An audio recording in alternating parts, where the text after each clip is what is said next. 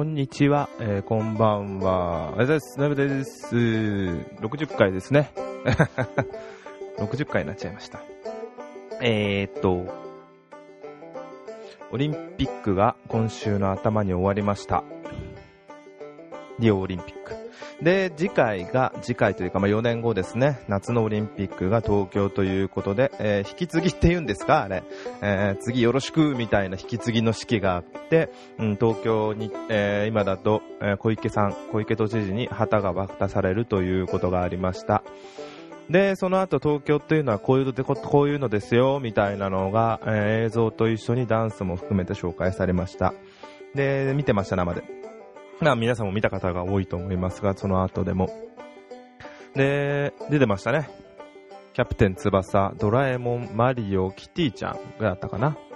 うん。まあこの辺ですかね。なんで、なんでキャプテン翼と思ったんですけど、まあそりゃそうか、有名なんですよね。で、まあマリオはそうです。で、まあ、だからってこれ以外にあれはないの、これはないの？とか、なんでこれ出さないの？とか言ってもきりないですよね。あの、ポケモンがないの？とか、ジブリが出ないの？とか、なんか、別にいいんですよ。じゃあ逆にそれが出たら今度あれもこれもそれもになっちゃうとてんこ盛りになっちゃうんで。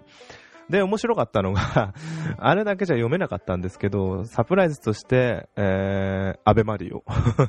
アベマリオ、アベマリオが出て、マリオ、あの、マリオに扮したアベさんがサプライズして登場したら、正直驚きました、自分も見て。で、まあ、設定としては、9時半から閉会式が始まる、日本時間の9時半から、午前9時半から閉会式が始まって、で、その時まだ東京にいる安倍さんが間に合わないということで、マリオに扮して、ドラえもんにお願いして、秘密道具で土管で、えー、と、日本、地球に穴を開けて、ちょうどブラジルが、ちょうどじゃないですけど、まあ、逆の、にある場所なんで、穴を開けて、土管で移動して、ブラジルに到着して、マリオから、えー、安倍さんに戻るというるストーリーなんですね。でそこまで見ててはさすがに分かんなかったんですけど、ただ、あの映像を見てて、確かに自分は後でそういう記事を見て思ったんですけど、あのあまりにも確かにドラえもんが道具を出して穴を掘ってその中にマリオが入っていくっていう高等無形な映像のはずなのにあれだけでそれ自体が分かってしまうというのはすごいなと思いましたあのー、ねドラえもん自体があのードラえもんがそういう秘密道具を持っている。あの道具を持ってるかはちょっとないはずだと思うんですけど、まあ、そこはいいです。持ってる。で、土管マリオっていう、そこら辺で土管にマリオが入る。で、ドラえもんだったら何かしてくれる。それがもうわかるっていうのが、あの映像で声なし、音楽だけで、映像だけでそれがわかるというのは、なんか確かにすごいなと思って見ました。うん。なんかああいうキャラクター使った映像っていうのは日本らしいのかなという。あれでまたよ、あの、あれを見たら、確かに2020年の東京がなんか、別にあれだけの話じゃないんですけど、楽しみにはなりますよね。あのー、ロンドンの時は、007が出たりとか、ああいう風な、その自分の国が持っている、なんて言うんですか、ああいうキャラクターというか、ソフト的なものっていうのをちゃんと活用するってと非常に面白いなと思いました。うん。だから次は何になるのかな。あとダンスも良かったですね。椎名林檎と、あと、ちょっとミキコっていう人は知らなかったんですけど、あと中田康隆の、かっこよかったですね。あれが見事な東京のマーク、オリンピックのマークになるっていうのもすごかったですね。オリンピック面白かったです。やっぱり、ドラマっていうのはスポーツは常にありますよね。感動させていただきました。自分はスポーツはやらない方なんで、やらないので、あの、なかなか感動するに至るほどの難しさがあるんですけど、とは言っても、見てて、あ、感動するじゃない、あの、やる側じゃないので、そのスポーツに対しては詳しくないんですけど、ただやっぱり見てて、非常に面白いですね。いいですよ。いいですよ。いいですよ。選手団の皆様、本当お疲れ様でした。ね、いろいろあったと思いますが。はい。あとは、え話が変わりますが、おとといですか。もうなんか結構ショックなんですよね。あのー、捕まっちゃいましたね。あのー、俳優さん、息子さん、えーと、何でしたっけ？高畑裕太さんでしたっけ？うん、高畑さん、あの、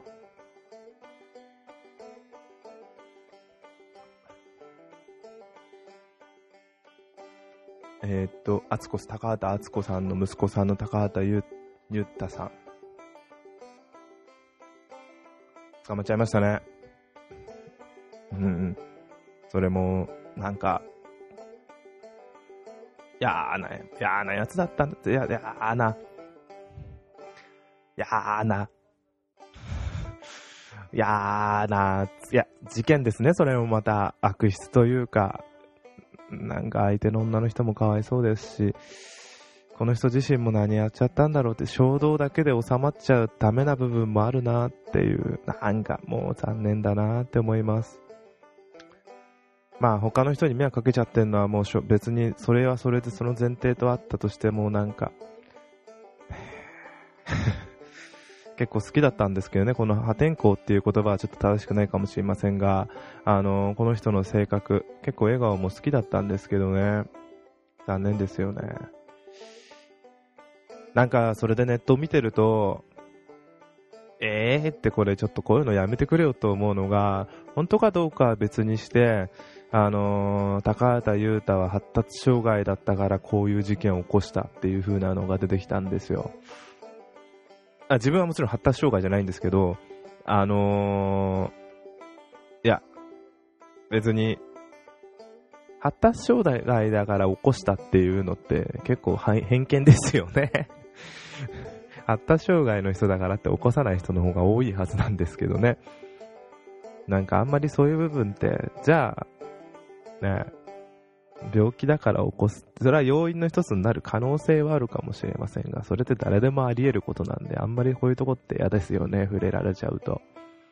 じゃあ発達障害の人はこういう事件を起こすのかって言ったらそういうわけじゃないですし、あまりそこはそこで別に持っといてたとして、だからっていうのは別にしといた方がいいかもしれないですよね。原因はいっぱいあるかもしれませんが、結局いろんなことの複合的な要因でこういうことを起こしちゃった部分はあると思うので、それだけが原因じゃないんだろうなとは思いますし、なんか、だってもう、重箱の隅つくようなこと、別にこの人がしたことは決して許されないんですけど、ねえ、悲しいっすよね。なんでしちゃったんですかね。っていう、はい。すいません。ちょっと本当にこれ、今週感じた悲しいことだったんで、自分なりにショックでした。お母さんもそうですけど。魔が差したっていう言葉で済めば済むんですけど、そうじゃないんですけどね。まあ、はい。もうこれ以上はないっす。はい。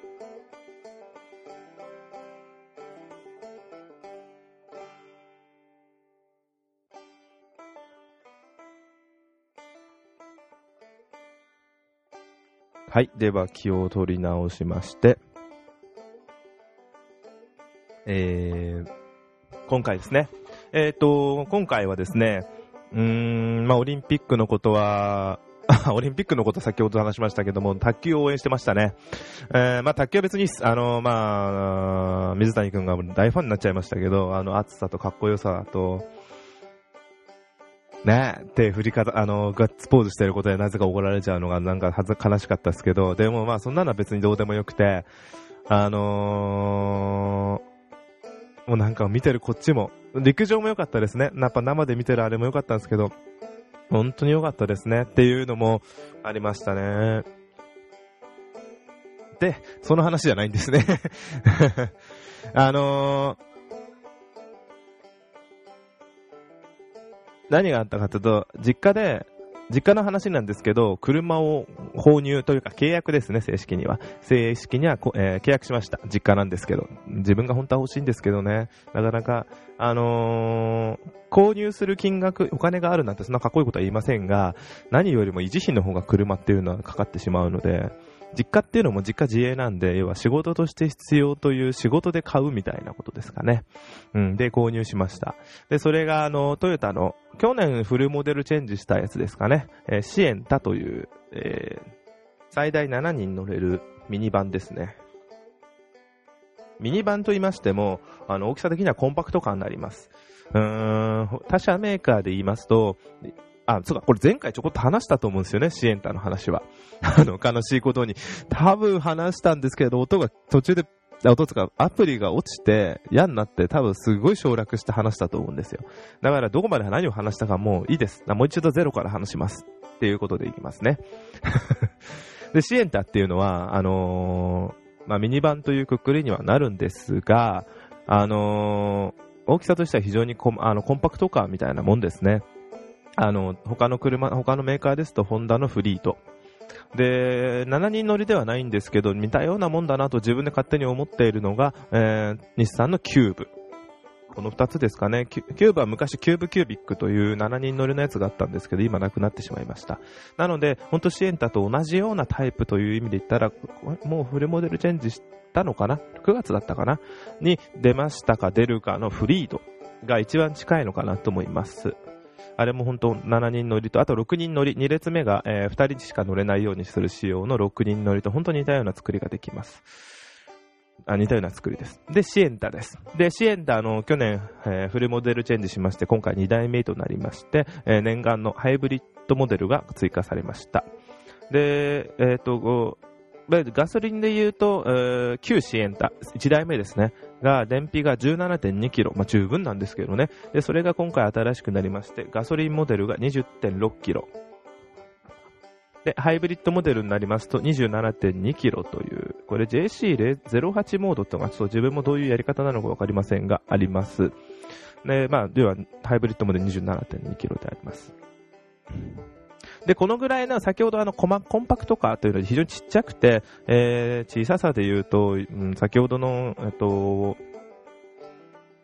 どうですかね、ラクティスの有名どころで言うと、うーん、でも自分のイメージでは、ビッツとかと変わんないと思って、もちろんでかいんですよ、ビッツよりは。でもビッツとあんま変わらない大きさだと思ってるんですよ。2台だけがある。要は3列目だけちょこっと必要に大きくしたビッツ。あと背が高いビッツ。顔つきはハイブリッドカーということで、アクアに似てるみたいなイメージですかね。で、あのー、3列目あるんですけど、本当ないよりはあった方がいいぐらいなもんで、非常に狭いんで、例えばミニバンって表現をしてると、トヨタのノアでアルファード、あの辺の、アルファードなんか非常に大きいですけど、あの辺の3列目なんかと比べてみたら、もう全然、運命の差ってやつですか？すごい狭いみたいです。ただちゃんと中入って座ってないんですけど、多分自分が身長170で、ちょっと太めの体格をしてるんで、すいません、ちょっと太め嘘ですね。えー、太めの体格をして、まあ、よ、世間一般で言うとデブなんで、あのー、座ったら多分非常に狭いと思います。だから子供とか、あと年配の方でしたらだいぶいけるとは思うのかなと思います。でぐらいの広さなんだろうなと。一応頑張ってはいるみたいなんですよ。要は先代というか初代よりは非常に狭くなっあ、広くしてるとは思うんですけどね。っていうのをこう、えー、です。で、今回、うちの実家が購入しましたのは、ハイブリッドモデルの、えー、2種類グレードがありまして、えー、G、ハイブリッドの G と X。で、今回購入したのがハイブリッドの G モデルの方ですね。あの、基準は多分これ G が基準じゃないですか？X の方が、あの、減る、減ってるんですよね。あ、減ってるとか、あの、ちょっとハイブリッドにしてはもったいないなというのが多いので、何がもったいないのかなと言いますと、あの、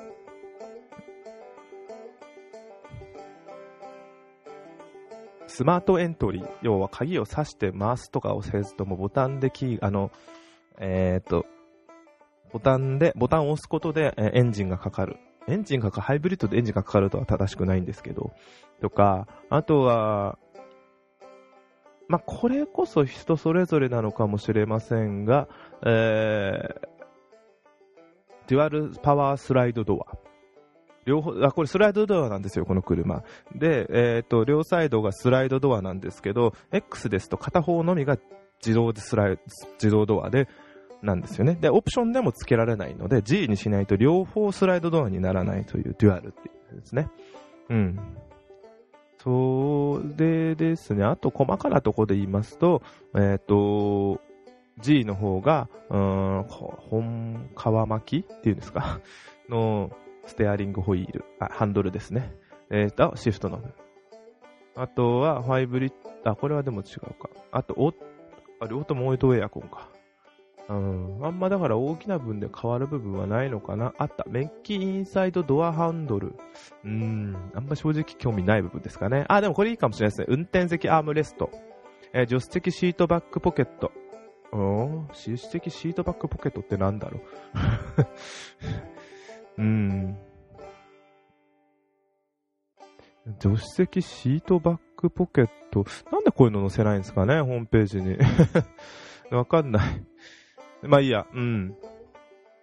みたいにしました。で、G で色は、あーと、ボディカラーは、車体のボディカラーは、テーマカラーっていうのはエアイエローなんですかね今黄色です。なんですけど、レッドマイカメタリック。わかりやすく赤です。赤にしました。で、内装に関しましては、あの、いろいろ明るい色とかあったんですけど、あのー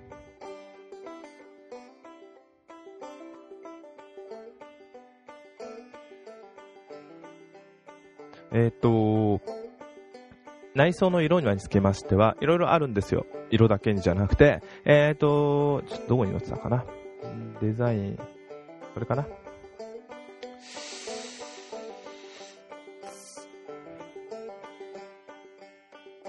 少々お待ちください。えー、デザイン。これはね、要は、わかりやすく言うと、クリーム色で、えっ、と、内装、シートじゃない内装がクリーム色で、シートが茶か黒かクリームみたいな。あと、えっ、と、内装が黒か、あ、ごめんなさい、もうちゃんとまとめます。えっ、と、内装、シート以外の内装がクリームか、えー、黒。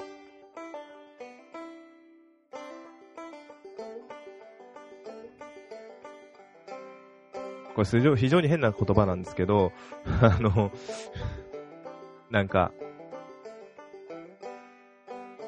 なんて、なんだこの表現しづらい名前はと思うんですけど、えっ、と、名前としては、あ内装色、えー上級ファブリック、えートリムカラー、フロマージュ、ブラック、えシートカラー、ダークブラウン、ブルーブラック。まあ、ちょっといまいちわからないんですけど、わかりやすく言うと上級ファブリックっていうのが、えー、茶ですね。あ、上級ファブリック茶で、間違えました。ダークブラウンっていうのが茶で、ブルーブラックっていうのは黒。で、あとは、あーえーっと、あ、ごめんなさい、内装が2色、えー2色で、えーっと、クリーム色と黒。で、シートの色も、まとめます。もう一度まとめます。えーっと、シート以外の内装の色が茶と黒。で、シートの色が、えークリームと、えー茶色と黒。まあ、黒っていうよりも紺に近いんですけど、黒ですね。で、うちは今回、あの、仕事で使うので汚れやすい作業として、あの、うち、あの、工場のなんで自営で。なので、それで使うときに汚れやすいという意味も含めまして、全部黒にしました。はい。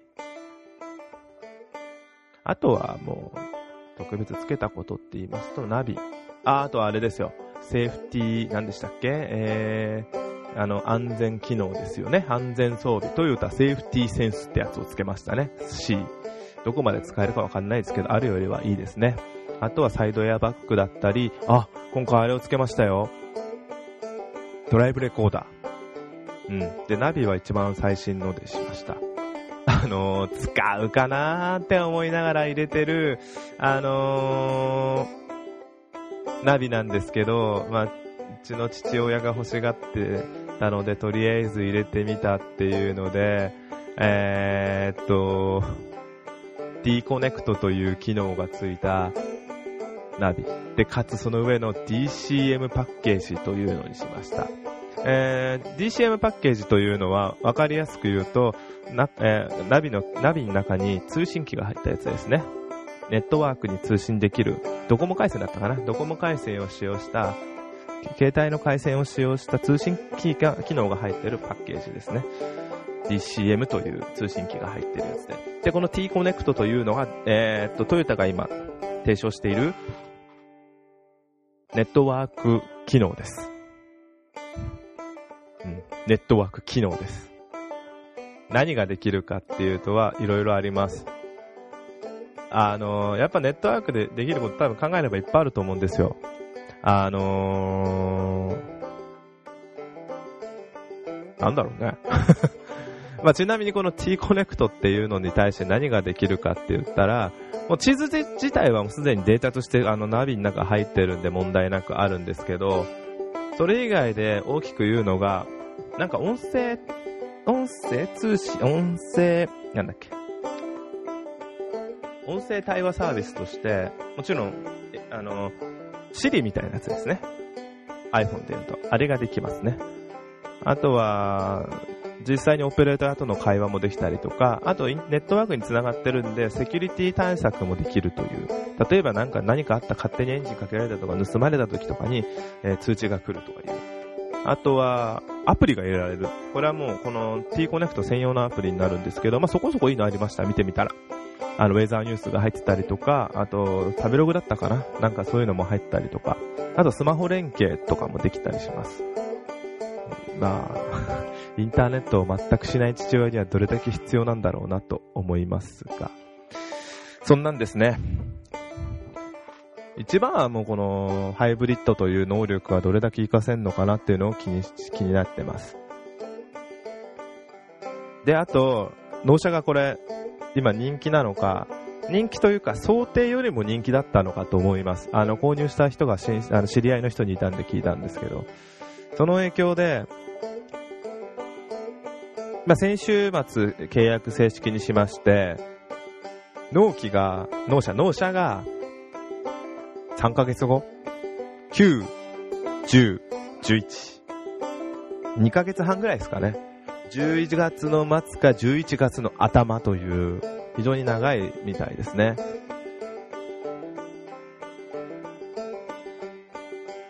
もう気長に待つしかないですね、こればっかは。しょうがないです。はい。まあそんなんです。今、だからまたのね、車来た時にこれに対してのお話ができたらいいなと勝手に思ってます。うん。いい車なんだろうなって。腐ってもトヨタ。いや、これは言葉が悪いか。うん。でも本当そう思います。あの、前ビッツだったんですけど、ビッツの時に、あの、友達が乗って、やっぱりビッツってトヨタな、トヨタ車の中では下のクラスじゃないですか。でも、ドアを閉めた時に、あ、やっぱトヨタ車っていいね、音がっていう。ちょっと自分じゃわからなかったことなんですけど、ドアの閉まりの音がいいっていう、まあ、なかなか、なかなか面白いところつくなと思っちゃったんですけど、なんかそういうのがあるみたいなんですね。自分はトヨタ派とかではないんですけど、あえて言うならバイクはホンダ派ぐらいなんですけど、あ、そういうのあるんだと思って。だから、そういうのも含めてシエンタって、売れてるは売れてみたいなんですけど、安定な部分として、うん、前回のビッツよりも、うん、今新しくなってもう10年ぐらい経ってるんで、さらに運転しやすくなってるんだな、だろうな、というのを期待しています。どっか行きたいですね、その車で。前ビッツで、広島行ったりとかしたんですけど、またそういうことしてみたいですよね。はい。えー、だらだらとお話しさせていただきました。えー、今回は以上になります。では、ありがとうございました。うーん、まだまだ台風もあって、ついこの前、今週の頭とか大丈夫、ひどい地域も地域もあったみたいですが、えー、気をつけてください。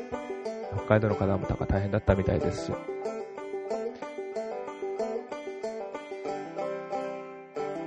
ありがとうございました。では、失礼いたします。さようなり